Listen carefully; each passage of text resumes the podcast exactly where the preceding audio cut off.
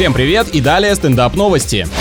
Китайские инженеры создали робота-таракана, которого невозможно раздавить. Спасибо большое, а то раньше очень неудобно было, когда просто наступаешь и избавляешься от вредителя. Создатели утверждают, что в будущем такие прочные аппараты размером с почтовую марку помогут спасателям обследовать труднодоступные места при завалах и обрушениях. И люди заодно будут сами оттуда эвакуироваться, когда перед ними появится киборг-насекомое.